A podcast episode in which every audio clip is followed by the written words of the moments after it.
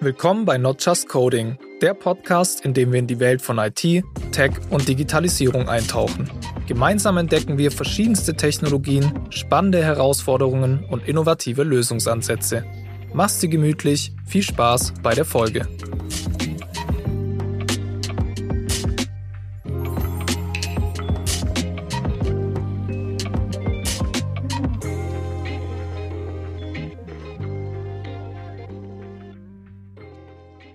Hallo zusammen, ich bin Paulo, einer der Hosts dieses Podcasts, also von Not Just Coding. Und ich habe mich diese Woche wieder mit einem Chief Technologist der Novatec unterhalten, und zwar diesmal mit Carlos Barragan. Carlos hat schon circa 20 Jahre Erfahrung im Bereich der Softwareentwicklung und Architektur und hat schon eine Menge große und spannende Projekte begleitet. Und daher haben wir uns einfach mal ganz grundlegend über den Softwareentwicklungsprozess unterhalten – das Ganze haben wir aber erstmal aus einer sehr überblickenden Perspektive angeschaut, um dann gegebenenfalls später in anderen Folgen nochmal tiefer einzutauchen. Ansonsten, wenn ihr mehr über Carlos erfahren möchtet, schaut gerne auf seinem Twitter- oder LinkedIn-Profil vorbei. Und ja, darüber hinaus gilt jetzt viel Spaß bei der Folge. Hi Carlos, nochmal. Hallo. Schön, dass du da bist und schön, dass es geklappt hat. Vielen, vielen Dank nochmal. Ja, danke, dass du mich eingeladen hast. Heute wollen wir ja über ähm, den Prozess der modernen Softwareentwicklung, sage ich mal, sprechen. Also wir haben uns ja vorher unterhalten mhm. ähm, und haben dann das Thema festgelegt. Und ähm, heute, das ist ja die quasi die erste Folge von einem Tech-Snippet. Da geht es dann erstmal so konkret um das Thema. Ähm, und in der zweiten Folge von einem Tech-Snippet sprechen wir dann halt so über deine Erfahrungen und so weiter. Ja. Ähm, und du bist ja, du hast ja schon ein paar Jährchen auf dem Buckel. Ja ein oder zwei und entsprechend sehr viel Erfahrung, bist ein absoluter Experte in dem Gebiet. Und deswegen würde ich dich einfach gerne mal fragen, wie denn der Prozess denn so aussieht. Also wie wird denn Software mhm. heutzutage entwickelt in Form von einem Prozess? Wenn du da einfach mal so ein bisschen erklären könntest, das wäre cool. Ja, ja, gerne. Also ich denke, für mich ist das Wichtigste an so einem ähm, Prozess, ähm, dass man sehr schnell Feedback bekommt. Also heißt, ich habe eine Änderung oder, oder ich habe eine Idee und ich will diese Idee so bald wie möglich testen und halt äh, in, in, in der ja, echten Welt, also heißt auch Produktion testen. Für mich ist ein, Software, ein gutes Softwareprozess sieht so aus, ja, ich kann relativ schnell meine Idee, mein Feature auf Produktion bringen, Feedback holen, weil das ist auch wichtig. Äh, also Softwareprozess ist nicht nur, ich habe eine Idee und dann gehe ich auf Brot und das war's, sondern das Feedback auch vom Produkt holen und dann diese Feature entweder weiterentwickeln, also meine Idee weiterentwickeln, oder wenn ich sehe, nee, es wird nicht verwendet oder hat nichts gebracht, dann einfach mal weg damit. Ja, und das ist für mich ein, mein perfekter ja, Softwareprozess. Ist, das ist nur quasi ideal, ja, es ist eine, ein bisschen utopisch, gibt es nicht immer. Ja. Ähm, aber das ist immer, was ich ja schreibe in, in allen Projekten, wo, wo ich bin, versuche, dass es so Prozess so, so schlank, so straightforward wie möglich ist. Ja, mhm. sodass man halt, wie du sagst, schnell Feedback bekommt. Genau. Das heißt, wenn man jetzt irgendwas implementiert, dass man nicht lange warten muss auf den Release, sondern genau. sofort, zack, kriegt man Feedback. Genau. Hat's funktioniert, nicht funktioniert? Okay, ja. ja. Also kleine Änderungen, also deswegen, ähm, also jetzt Konzepte wie Continuous Delivery, Continuous Integration, sehr wichtig. Kleine Änderungen und, und sehr häufig Änderungen auf Produktion bringen, um halt das Feedback zu bekommen, okay, hat es funktioniert, hat es nicht funktioniert. Ja. Genau. Das, okay. das ist mein ja. idealer Prozess, ja. Okay. Nee, das äh, ergibt Sinn, verstehe ich. Ähm, und wie sieht der dann aus, der Prozess? Also ich meine, da sind ja verschiedene Schritte drin. Ja. Ne? Kannst du den so Schritt für Schritt beschreiben? Ja, also normalerweise ähm, kommt jemand, also in ein Projekt, äh, kommt ein Kunde, normalerweise ist der, der Fachleute, ich spreche mal so, oder der, sozusagen PO jetzt ein bisschen in ähm, Scrum oder agilen ähm, ja, Terminologie. Ja, ähm, also der Product Owner. Genau, ne? der Product Owner. Ja. Und der hat ähm, ja, irgendeine Anforderung, Business-Anforderung, Future, ja. Und dabei war beschrieben, dann das Team redet darüber, wie kann man das integrieren, macht es Sinn, also es ist ein bisschen Diskussion, das ist ja auch äh, sehr wertvoll, diese Diskussion mit dem, mit dem PO und dass das Team, also das Entwicklerteam, mit dem PO darüber redet, weil ja am, am Ende wird ähm, das äh, Entwicklerteam die Feature implementieren, daher müssen sie so gut das Feature verstehen wie möglich. Und auch ähm, auch Feedback äh, PO äh, geben und sagen, ja, äh, so wie du das vorstellst, vielleicht ist es nicht so praktisch, weil das und das und das. Also ja. es gibt immer diese, diese Dialog, ja, das ist, das ist ganz, ganz wichtig, ganz wertvoll. Und, und geben Sie dann auch Feedback auf, die, auf das Feature, Feature selbst? Ja. Oder, also auch, wenn ich jetzt zum Beispiel mhm. sage, so hier, keine Ahnung, die Software ähm, soll zwei Buttons haben, mhm. um dies und jenes zu machen, passiert mhm. es dann auch, dass die Entwickler sagen, Mhm. Ähm, nee, lieber ein Button, weil mhm. eigentlich macht es keinen Sinn oder eher implementierungsseitig? Äh, also beide Seiten. Wobei mit, äh, mit dem PO redet man normalerweise ja, ein bisschen auf ähm, fachlich, fachlich ja. Ebene. Ja. Aber es gibt Fälle auch, wenn man ein bisschen über die Implementierung reden muss. Ja. Ähm, vielleicht gibt es ein, ein, ein Hindernis oder ein System, ähm, liefert die Daten nicht, wie man so braucht für die Feature. Also man kann auch äh, über solche Sachen reden und dann vielleicht ähm, ähm, erfährt der PO, okay, ah, okay, um diese Feature zu implementieren, dann brauche ich eine Änderung an diesem System oder ich brauche eine, äh, die Infos von woanders. Ja. Ähm, und ja, deswegen ist diese Diskussion wertvoll, damit auch sieht, okay, wie äh, einfach oder ja, es ist mein Feature realisierbar oder es ist halt sehr komplizierter, als ich dachte. Ich habe gedacht, es ist vielleicht nur ein Button. Am Ende stellt sich heraus, nein, du brauchst, du musst, um diese Button zu klicken, brauchst du einen Aufruf auf drei Systeme und diese Systeme sind vielleicht nicht verfügbar. Also das, ja, ein bisschen, ich übertreibe ein bisschen, ja, aber, ja, aber das ist quasi die, diese, diese ähm, Dialog, die stattfinden soll und stattfinden muss. Und dass ich auch leider in, in so Projekten, in anderen Projekten gesehen habe, ja, manchmal gibt es diese Dialog nicht. Und ja. deswegen erfährt man sehr, sehr spät, oh, äh, nach, keine Ahnung, zwei, drei Wochen, äh, eigentlich, was du wolltest mit dem Button, geht's nicht. Ja? ja weil man halt am Anfang nicht gleich genau. gesprochen hat und gesagt hat und überlegt hat im Entwicklungsteam oder Entwicklerteam quasi. Genau. Okay, ja, ja, ja. ja, ja genau.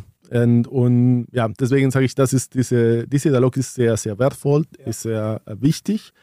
Ähm, und dann, wenn das soweit ist, ähm, wenn die sagen, okay, es ist machbar, ähm, wir können den Button einbauen oder, oder das Feature einbauen, das geht, die, das Team hat verstanden, worum es geht, dann geht es weiter ähm, mit Implementierung des Features. Genau, also Team implementiert das Features mit Tests und alles hoffentlich. Das ist halt dann der zweite Schritt. Quasi. Genau, ja, nächster Schritt, genau. Test und hoffentlich. ja, ja, ja, das sieht man auch ab und zu. Verstehe. Ähm, ja, und äh, wird auch ähm, relativ bald auch diese Feature, also relativ bald reden wir von Tagen oder Wochen, je nachdem, wie man diese äh, Inkrementen äh, schneidet. Ja. Also Inkrement heißt dann im Prinzip ähm, ein, ein Feature oder ähnliches, was zu, der, zu einer bestimmten Software hinzugefügt wird oder die erweitert? Ja, oder, oder wenn wir, über, also wenn wir äh, konkret über Scrum so eine Sprint, sagen wir mal, ja. ja so eine, wenn es ein Sprint zu Ende, aber ich will nicht so ganz nur, äh, nicht nur über äh, Scrum reden, weil mhm. es gibt mehr, also agile Methoden als, als Scrum oder Deswegen will ich nicht so viel in die Terminologie von Scrum eingehen. Verstehe ich, ja. ja. Aber, ja. aber im Prinzip, ja, man hat einen Zeitraum, ähm, indem man diese Feature implementiert und dann ähm, wird normalerweise auf eine Umgebung, ähm, Testumgebung, ähm, also eine Umgebung vor Produktion deployed. Ja, um, um, um sowas zu machen, braucht man natürlich ein bisschen Unterstützung von Tools. Ja, wie, ja für Continuous Delivery muss man aber Software bauen, muss man halt äh, Tests ausführen und dann deployen. Also da gibt es viele Tools, die das unterstützen. Und, und, und, Continuous Delivery heißt dann in dem Fall, dass man die, die Features, die man jetzt in diesem zweiten Schritt ähm, implementiert, dass man die sehr schnell auf diese Testumgebung bringen kann, ja, oder? Also genau, dann, dann eine Änderung, dann neue, ja, neue Änderung im Code ähm, schnell auf der ja, jeweiligen Umgebung ähm, geliefert werden. Ja, mit Tests, Bau und alles, was dazu gehört. Äh, und sehr wichtig, vollautomatisiert. Okay. Ja. Das heißt, dieses Continuous Delivery, das ist auch ein Teil dieses zweiten Schritts, also dieser Implementierung. Also der erste ja. Schritt ist ja, wir besprechen alles. Zweiter Schritt ist, also Entwicklerteam in PO und so weiter. Und zweiter Schritt ist die Implementierung. Ja, ja, genau. Und kann man sagen, der dritte Schritt wäre Continuous Integration. Continuous Delivery sind manchmal ein bisschen äh, also zusammen, weil ja Continuous Integration heißt, ja, ich baue mein, mein ähm, Software, mein, mein, meine ja, neue Version von der Anwendung, weil es, es gab eine neue Änderung. Äh, wird gebaut, wird getestet und ich baue das. Und Delivery heißt, ich deploye dann diese Version auf die jeweilige Umgebung. Ähm, genau. Und deswegen, also man redet normalerweise CI/CD, also es wäre eine Einheit. Normalerweise, ja, es ist äh, der Ende von der CI-Pipeline äh, löst die CD-Pipeline genau ja. also aus und deswegen, ja, ähm, quasi sind zwei Schritte in, ein, in, einem großen Schritt, kann man so sehen. Ja, ja. ja. Genau. Das heißt, bei der Integration ist es dann so auch so, die, also die Entwickler, die schreiben also neues Feature und pushen das dann hoch in ein, in einem Repository, Repository genau, genau. wo dann quasi das Softwareprodukt, sage ich mal, liegt ja. und dann wird, wird, ein neues Feature oder so hinzugefügt und dann startet dieser Continuous Integration Prozess. Ähm, und wie sieht es dann aus? Wie, was heißt es genau, ja, dieser Prozess? Also es gibt ein, ja, ein Job eines Skripts, das ähm, ähm, diese Änderung ähm, auscheckt und baut und testet äh, und dann Package in, in, in, in irgendeiner Form. Äh, heutzutage ähm, ähm, stellt man zum Beispiel Docker-Images raus, ähm, ähm, Package auch die Idee, aber zuvor muss man auch die Anwendung in dem jeweiligen Package, wenn es eine Java-Anwendung ist, ist es ein Jar normalerweise. Und das wird genau in, in so einem Container, normalerweise Docker, genau gepackaged. Und das ist quasi, wo der Continuous Integration ähm, ja quasi endet. Oder man kann sagen, es kann auch enden in dem, ähm, wenn diese Jar gebaut wird, ist es ein bisschen schwämmig, ja, wo, wo endet Continuous äh, Integration und wo fängt Continuous Delivery an, da man kann ein bisschen sich streiten, ja, wo genau äh, endet und wo genau das nächste anfängt, aber im Prinzip es ist dieser Schritt, wo ich mein Package baue, mein, mein Delivery ja. baue, ja, und dann äh, kommt der nächste Pipeline, der nächste Skript, der quasi diese, diese Artefakt nimmt und dann dementsprechend deployt auf die jeweilige Umgebung mit der jeweiligen Konfiguration. Ähm, ja, genau. Und bei dieser Integration, also das sind die, die, die Schritte, die da drin sind, von denen du gesprochen hast. Also zum Beispiel das, das Packen von, dem, von der Datei, von der Char. Char ist, was ist Char? Jar, also das ist eine ähm, ja, normalen Standard Java, äh, Datei ist wie ein ZIP, okay, wo ja. einfach mal alle, alle Java-Klassen und alle Ressourcen drin sind. Ja. Okay, genau. und, und das braucht man dann nachher, um die Software auszuführen, genau. sozusagen. Okay, mhm. okay. Und ähm, in diesem Prozess sind dann verschiedene Schritte drin, also wie zum Beispiel eben dieses Packen, nenne ich es mal, oder Bauen von dieser, von dieser Char-File mhm. ähm, und auch Tests, Testen. Ja, genau. Und diese Schritte sind äh, aber im besten Fall automatisiert. Ja, Genau. Das heißt, wenn das nicht automatisiert ist, muss man das alles manuell machen. Ja, genau, was auch viel Zeit äh, kostet. Das ist auch sehr fehleranfällig, daher äh, ja, es soll automatisiert werden. Ja. ja. Mhm. Und kann man ja sagen oder kann man darüber diskutieren, ob das dann der letzte Schritt ist. Aber wenn dann dieses, diese Char-File zum Beispiel ähm, gebaut worden ist, dann fängt die, das Con Continuous Delivery an, sozusagen, ja. dieser Schritt. Und da ähm, wird dann diese Datei auf eine bestimmte Umgebung mhm. ähm, ja. deployed. Ja. Kannst du da nochmal beschreiben, was in diesem Prozess genau passiert und, und was diese Umgebungen bedeuten und wie das dann. Ja, also in verschiedenen Projekten. Also ich rede ein bisschen von, äh, was ich gesehen habe in anderen ja. Projekten, aber ja, je nach Projekt, je nach Firma ist ein bisschen anders, aber ähm, normalerweise spricht man von drei Umgebungen, nehmen wir mal so. Also es gibt normalerweise eine Dev-Umgebung, wo quasi die Entwickler immer da ständig deployen können und wenn etwas kaputt ist, ist kein Problem, also keine kritische Anwendung oder der End-User kommt nicht auf diese Umgebung. Äh, daher, wenn da was nicht funktioniert, ist nicht so problematisch. Es ist einfach mal eine Umgebung, wo die Entwickler Änderungen testen können, experimentieren können. So, das ist normalerweise ja, eine Umgebung, die nur die, das Entwicklerteam gehört. Das ja. ist, ja. Dann gibt es so eine Art, ähm, danach gibt es eine Art Testumgebung, wo es schon ein bisschen mehr dazu gedacht, dass die ähm, Fachleute, Fachabteilung, PO ähm, auch ähm, diese Änderungen testen können, integriert mit anderen Systemen, weil ja, äh, wir reden nicht nur von einer isolierten Änderung, normalerweise ähm, will man ähm, das ganze, die ganze Anwendung oder das ganze System testen. Also ich will auch mit meiner Anwendung, wenn was angezeigt wird, wird vielleicht ein drittes System angesprochen und da muss halt die Info von diesem System geliefert. Also das ist ein bisschen mehr Integration, ja, wo ich ein bisschen End-to-End -End testen kann und dann habe ich eine Umgebung, wo ich auch ohne, ohne Produktion Testdaten äh, mein, mein Feature testen kann, meine Applikation testen kann. Das ist, das nennt man, oder ja, ähm, Optimalfall ja, ist die, die, die Umgebung, ja. Staging nehmen die andere, also der, der Name Umgebung ist ein bisschen ja, unterschiedlich. Jeder macht es so ein bisschen, ja, ja, okay. Genau. Und dann kommt, was für mich eigentlich das Wichtigste ist, der Prod-Umgebung. Das, was, was nennt, da ist, wo die Anwendung äh, läuft tatsächlich mit äh, also Kundendaten, mit, also wo der Kunde tatsächlich die Anwendung benutzt. Benutzt, okay. Genau. Das, das, das, heißt, wenn das, wenn man jetzt, äh, also heutzutage sind es wahrscheinlich oft Cloud-Umgebungen, genau. oder? Also diese, die, die Software läuft dann ja oft irgendwie in der Cloud, wird in der Cloud gehostet oder, ne, und dann wäre eine, also die Dev-Umgebung wäre dann eine Umgebung, wo halt eben die Entwickler, jetzt mal, spielen können. Also die können da irgendwas, können halt die Sachen, die sie dann entwickelt haben und die durch die Prozesse durchgelaufen sind, ja.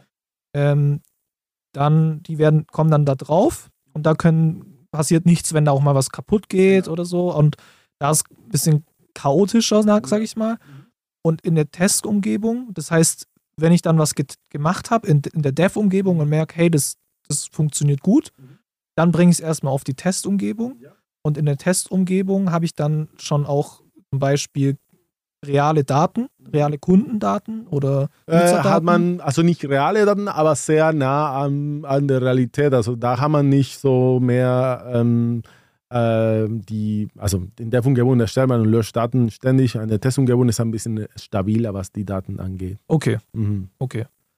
Und das heißt aber, da, das, die ist dazu da, um halt möglichst ein realistisches Szenario genau. dann zu testen. Ja. Okay, ja. ja. Und da kann ich dann auch zum Beispiel User-Tests und sowas machen. Also, genau. Okay. Ja, ja, ja. da kommen ab und zu kommen auch ähm, ähm, Qualitätstests, äh, also von Qualitätsabteilungen, äh, die kommen ein paar testen, dann testen sie die Features. Ähm, ich mache sowas nicht so ganz, weil das ist ein manueller Schritt. Ah, verstehe, ja. ja. Okay. Das ist, äh, und das, ich meine, es ist normalerweise, oder das ist, was ich, wo ich das Problem sehe. Es ist erstmal ein Manuellschritt und zweitens, ähm, das äh, löst das Problem nicht. Ja? Also es kann sein, dass alles wunderbar auf Test funktioniert und erst wenn es auf Prototyp wird, dann die Probleme kommen. Das passiert eigentlich relativ oft, weil erstmal von der Datenmenge, ja, auf Produktion ist komplett was anderes. Da rennen wir von, äh, keine Ahnung, ein paar Fälle von Millionen von Daten und am Test hast du vielleicht ein paar hunderte Daten. Also es ist ein gewaltiger Unterschied. Äh, und auch die Kombination, Konstellation von Daten ist komplett anders. Also es ist sehr schwierig, ähm, diese Prot-Umgebung quasi zu simulieren in einer Testumgebung. Ja? Okay, ja. Daher, man kann so viel testen, wie man will. Richtig, ist erst die Prot-Umgebung. Ja, genau. Okay. Daher bin ich nicht so Fan von solchen Tests. Ja. ja? Ähm, weil, genau, also die lösen das Problem nicht und das ist ein Schritt, der auch viel Zeit braucht und das ganze, die ganze Feedback äh, einfach verlangsamt. Ja, ja, ja, Okay, verstehe. Aber ist es nicht, das heißt aber, also so ein User-Test in der Testumgebung wäre ein manueller Schritt, wie du ja. gesagt hast. Mhm. Aber kann ich, also kann ich auch, braucht man so manuelle Tests nicht? Also, beziehungsweise kommt es dann wahrscheinlich darauf an, was man testen möchte. Wenn ich jetzt die Usability testen möchte, mhm dann brauche ich ja wahrscheinlich manuelle Tests, oder? Ja, also was ich normalerweise sehe in Projekten ist, also die Testumgebung will auch, ähm, also ja, man will die Anwendung testen natürlich und auch für Demos oder so, das ist auch sehr, sehr gut geeignet. Ähm, und was mittlerweile jetzt auch passiert in, in vielen Projekten ist, die testen auch manuell, aber auf Produktion. Also sie haben ah, okay. quasi ein bisschen eine okay. Fake- Customer oder so da, eine Fake-User da und die testen tatsächlich das Prozess in Produktion. Oder die laufen auch automatisierte Tests auf Produktion. Ähm, und das ist für mich ähm, äh, vielleicht eine bessere Option, weil da testet man quasi in der echten Welt sozusagen. Ja, ja. Und man hat quasi ja echtes Feedback, ob das funktioniert oder nicht. Ja. ja. Okay, das heißt, und da dann werden das heißt, da werden dann auch also nicht nur, Use, nicht nur Usability-Tests mhm. gemacht, sage ich mal, also wie, wie benutzerfreundlich die Anwendung ist, sondern auch einfach, ob die Feature nachher richtig funktionieren, Genau. so wie sie funktionieren Ja. sollen. Genau. Also ob die Performance dann noch passt Ja. und so weiter und so Ja. fort. Okay, und das heißt, und die Testumgebung, aber warum braucht man dann noch die Testumgebung? Gut, dass du das fragst. Weil, wie gesagt, ich, ich bin nicht so Fan davon. Also für mich sollte nur Dev und Prod geben Okay, und das verstanden. war's. Also das ist für mich ja meine persönliche Meinung. Aber wie gesagt, also ich glaube, der, der, ähm, ja, der best Use Case für sowas wäre, was ich besprochen habe, also eine Demo, ja. Du, äh, das ist auch ganz gut für Demo. Prop- Also man will, der, der PO will vielleicht ein Demo machen für, für Management oder äh, will vielleicht nicht echte Kundendaten da anfassen. Ähm, kommt auch ein bisschen auf die Anwendung. Vielleicht ist es eine systemkritische Anwendung, wo vielleicht da man nicht so rumspielen soll. Ja, ja, ja. Ähm, okay. ja aber das sind quasi Ausnahmen, sagen wir. Ähm, ja, also von daher, die Testumgebung kann man, also ich sehe es immer als, für, für mich ist es eine Demo-Umgebung. Ja. Äh, Wenn man da manuell testet und so, ja, es ist gut, aber wie gesagt, das löst das Problem nicht. Also du wirst die, die tatsächlichen Fehler, die auf Pro ähm, auftreten, die treten fast nie in, in, in Test auf. Ja. Ja. Okay. Das heißt, okay, das heißt, da kann man nicht dann sagen, idealerweise sieht so aus, sondern, also man kann jetzt nicht sagen, idealerweise gibt es eine Dev-Test- und Prod-Umgebung, sondern kommt drauf an. Also, ob man diese Testumgebung wirklich braucht. Ja, ja, also das ist, äh, ich, da hat sich irgendwie etabliert, dass diese Okay. drei Umgebungen gibt. äh, ich glaube aus historischen Gründen, ich glaube vor, vor dem, also wir reden ein bisschen vom, vom Cloud, ja, äh, vom, also bevor Cloud, bevor es Cloud gab oder äh, Pro- also Public Cloud, ähm, in dem Datencenter von den Kunden hatten sie auch diese, diese um, drei Umgebungen und ich glaube, die haben sie einfach mal gemappt, äh, jetzt von den Datacenters, damals Ah, on-premise Auf die Cloud. auf, auf die Cloud. Und damals war vielleicht ein bisschen notwendiger, weil so eine Umgebung ähm, äh, auf die Beine zu stellen war sehr, sehr teuer. Also, man, also damals, wenn du eine Datenbank möchtest, musstest du ein, zwei Monate warten, bis du Zugriff auf die Datenbank hast. Oder eine Virtualmaschine musstest du vielleicht ein paar Wochen warten. Ja, und deswegen hat man so gedacht, okay, da machen wir eine Umgebung fertig und da ist es alles und da kann man alle ja, rumspielen. Heutzutage mit der Cloud ist das nicht der Fall. Du kannst eine komplette Umgebung in Minuten ähm, auf die Beine bringen. Also, und vor allem, wenn man solche ähm, ähm, ähm, Features oder solche ähm, ja, Use Cases wie, wie Infrastructure as Code hat, das kann man alles automatisieren machen. Ja? Ja. Da braucht man nicht. Eigentlich kannst, konntest du theoretisch deine Umgebung äh, hochbringen, testen und dann wieder runterfahren, wenn man möchte. Ja? Ja. Also das kostet ja nichts. Ja, okay, ja, verstanden. Mhm. Interessant, ja. Es gibt ja oft so Überbleibsel irgendwie oder Ja. historisch bedingte oder irgendwie jemand hat angefangen, irgendwas zu machen und alle machen es nach und Ja. keiner weiß eigentlich, warum man es überhaupt so macht. Ja, genau. Das, ja. Ist das passiert sehr oft. Okay, das heißt, ähm, wenn man jetzt nochmal den ganzen Prozess betrachtet, haben wir eben am Anfang wird es besprochen mit dem Entwicklerteam, ähm, mit, einem, mit dem Product Owner zum Beispiel. Das muss nicht in Scrum passieren. Scrum ist ein, eine Möglichkeit, wie so ein Softwareentwicklungsprozess quasi abläuft. Das ist wahrscheinlich der gängigste. ja, das ist dann meist ver, ja, verwendet ja, ja. Von, von den Methodiken. Ja. Okay, ja. Mhm. Und dann geht eben der, der, der Sprint zum Beispiel los oder halt die Implementierung. Ähm, da wird gecodet, was auch immer. Mhm. Und dann ähm, könnte man sagen, geht es über in, diese, in diesen Continuous Integration. Das heißt, das ist dann im Prinzip im besten Fall ein automatisierter Prozess, Genau. ähm, wo dann auch Tests durchgeführt werden, wo dann das Paket, also die Software gebaut wird. Und das kann ja auch failen. Ne? Also das kann ja auch, wenn es Fehler gibt, wahrscheinlich im Code oder, oder Schwachstellen auch, security-seitig, je nachdem, was man für Tools da einbindet in diesen Prozess, kann das ja auch fehlschlagen und sagen, hey, es war nicht erfolgreich, weil Software ist Ja. Kacke. ja, So hat Fehler drin. Ja, Ja, genau. das- genau. Ja. So, okay. Und dann geht es über in die Continuous ähm, Delivery. Mhm. ja. Ähm, das heißt, da wird dann diese gebaute Software, die bei Continuous Integration, also durch diesen Bildprozess erfolgreich durchgelaufen ist, wird dann genommen und auf äh, in die Umgebung, in der Ge- Umgebung deployed. Genau. im Optimalfall in die Dev-Umgebung. Mhm, ja, genau. Also automatisiert wird normalerweise Dev-Umgebung, also direkt in Dev-Umgebung deploy. Es gibt auch ein paar Projekte, wo die sagen, nee, bis Testumgebung ist auch okay, ja. je nachdem, wie man das ja bespricht mit dem, mit dem jeweiligen äh, PO oder wie ja. das Projekt aufgesetzt ist. Ja, ja okay. Ja. Und wenn das dann in der Dev-Umgebung ist und man merkt, okay, es funktioniert alles, mhm. dann kommt es entweder in die Test-Umgebung oder in die Prod-Umgebung. Mhm. Und wie kommt es darüber? Muss man das, ist es dann auch wieder ein automatisierter Prozess? Ja, normalerweise oder im besten Fall soll auch automatisierter Prozess sein. Ja. Äh, und da wird, also dieser Prozess wird getriggert oder wird ähm, ja, äh, genehmigt sozusagen, wenn der äh, PO oder der entsprechende äh, Verantwortliche sagen, okay, Feature funktioniert oder ja, soll einfach mal jetzt auf Prod deployed werden. Das ist auch noch eine Pipeline, die ja, quasi okay. das auf der Prod-Umgebung deployt. Ja. ja. Ah, okay, das heißt, da läuft dann einfach wieder diese Continuous Delivery Pipeline genau. ab, aber halt mit einem anderen Ziel. Genau. Ja, andere Ziel, ja. vielleicht andere Config, aber ja. Ja. Genau. Okay. Mhm. Und dann läuft die Software. Genau. Aktiv kann dann genutzt werden von den Endkunden, Usern, was auch immer und genau. so weiter. Okay.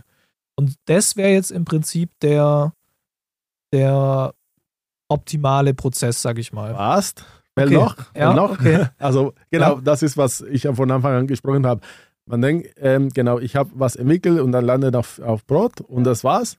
Da fällt für mich der nächste Schritt. Ich gucke mir mal, das, was passiert auf Brot. Ja? Mit Observability, das kommt dieses, dieses Thema Observability. Was ist das?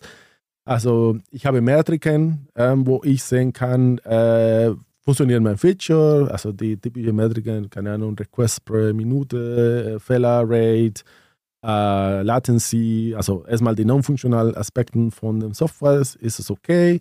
Ähm, dann kann ich auch äh, Business-Metriken einbauen und gucken, wird mein Feature äh, äh, verwendet von dem User, wie wird das verwendet, also wenn man so weit ist, dass man auch sehen kann, wie und wann, also oder in welche geografische Area ähm, das Ganze verwendet wird.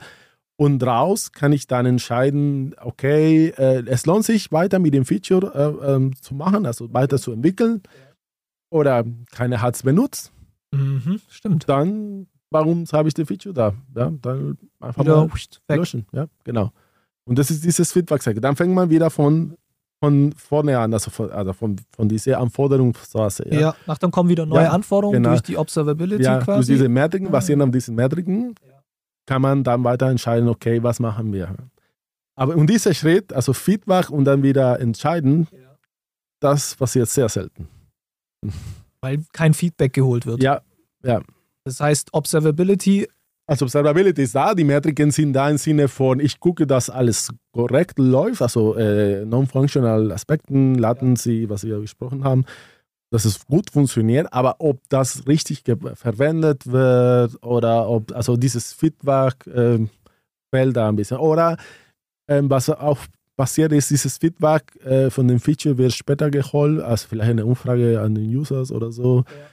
Aber ich denke, es ist besser, wenn man direkt äh, quasi in Realtime aus Produktion ziehen kann. Ja. Und bei dieser Observability, da gibt es dann auch Tools, mit denen man das alles ja. überwacht? Ja, also es gibt, es gibt unterschiedliche Tools, äh, unterschiedliche ähm, äh, ja, Verfahren, wie man diese Metriken ähm, liefern kann. Ja? Also ähm, und ja, je nachdem, also gibt Open Source Tools, äh, um sowas zu, zu machen. Wie, keine Ahnung, Grafana ist vielleicht eine der, der bekanntesten, wo man sehen kann, okay, mit anhand der Daten von der Anwendung, wie die Anwendung sich verhält.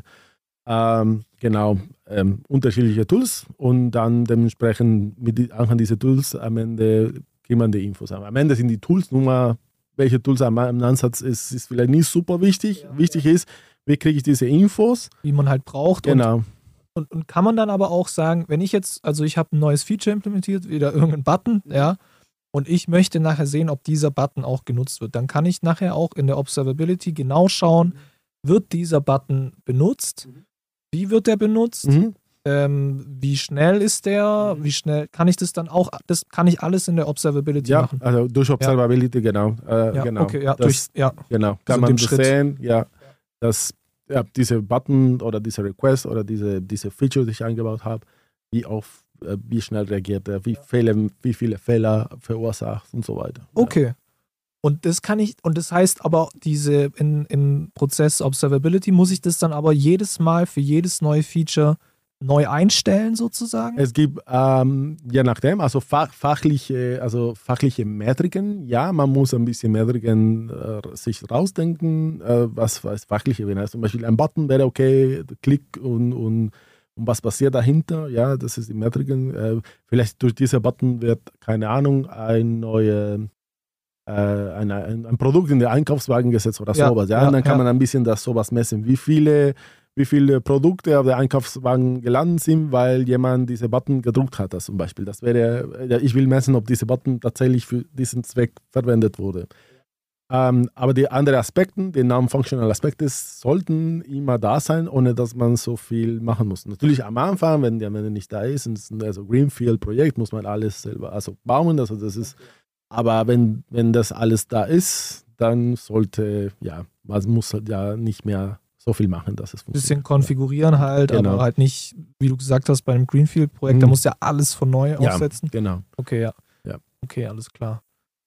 Cool, das heißt, ähm, nochmal ganz kurz zusammengefasst, am Anfang eben, äh, also verantwortliche Personen, zum Beispiel Product Owner, bespricht mit dem Entwicklerteam eben, was entwickelt werden soll. Das Entwicklerteam berät sich und spricht auch mit dem Verantwortlichen oder der verantwortlichen Person und sagt halt, zum Beispiel, ja, okay, aber das ist super aufwendig oder eben nicht und dann einigt man sich auf was. Dann geht die Implementierung los, das heißt, die, das Entwicklerteam codet. Mhm. Ähm, dann kommt die kommt CI/CD, also Continuous Integration, Continuous Delivery. Anwendung wird gebaut, getestet, security-seitig, bla bla. Wird dann deployed mhm. in eine bestimmte Umgebung. Ja. Entweder erst Dev-Test mhm. oder Dev und Prod. Ja. Oder Dev-Test Prod. ja, ja. Und ähm, und dann kommt die Observability, also der Prozess Observability. Das heißt, in dem Prozess wird dann die Software, das Feature, das man gebaut hat, überwacht. Da wird dann auf Basis verschiedener Metriken, Klicks, äh, Fehler, was auch immer, wird Feedback herausgeholt. Performance wahrscheinlich auch. Läuft ja. Okay, ja. Und dann ähm, im nächsten Schritt fließt, fließt, dieses Feedback dann wieder zum, ne, dann schließt sich dann der Kreis wieder am Anfang hin. Genau.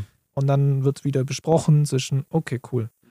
Ich glaube, dann haben wir ein sehr, sehr gutes Bild schon mal davon. Ja, genau. Ähm, eine Sache noch, die mir einfällt. Ich weiß nicht, ob das fester Bestandteil ist von der, von der Entwicklung sowieso, mhm. ähm, aber das Thema Dokumentation zum Beispiel. Ja.